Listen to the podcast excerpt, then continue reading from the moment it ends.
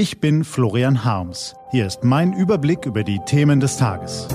T-Online Tagesanbruch. Was heute wichtig ist, Freitag, 30. November 2018.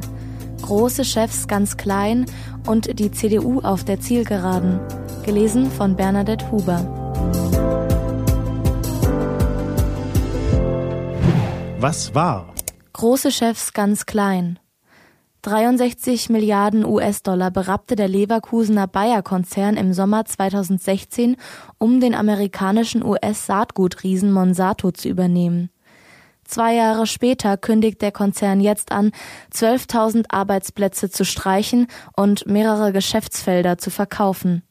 In Leverkusen versucht man, den Kahlschlag als durchdachte Strategie darzustellen, aber davon sollte man sich nicht blenden lassen. Ein Wort reicht, um den Kern des Problems zu beschreiben. Managementfehler. Mehrere gerade erst zugekaufte Medikamente sind am Markt gefloppt, der Börsenkurs ist eingebrochen und in den USA muss sich Bayer mit mehr als 9000 Klägern auseinandersetzen große Chefs ganz klein. Und noch ein weiteres deutsches Unternehmen sorgte gestern für Schlagzeilen.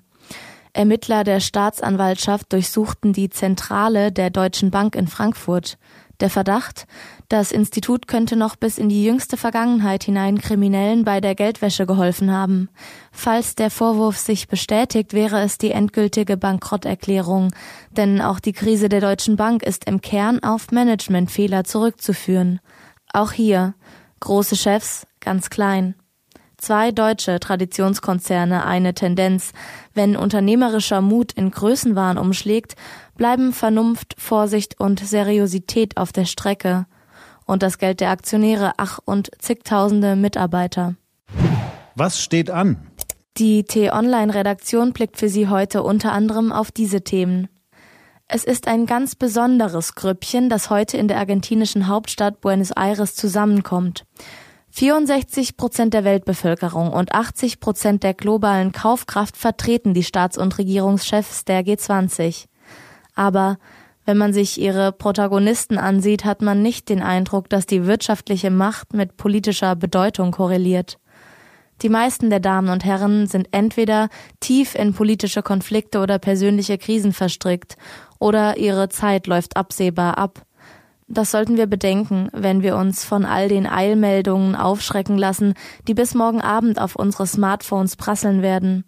Wenn wir die wohltönenden Kommuniqués lesen und die schönen Bilder sehen, und so stehen sie dann da.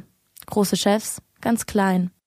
Und auf der letzten CDU-Regionalkonferenz in Berlin haben heute Abend Annegret Kramp-Karrenbauer, Friedrich Merz und Jens Spahn noch einmal die Chance, ihre Parteifreunde von sich zu überzeugen.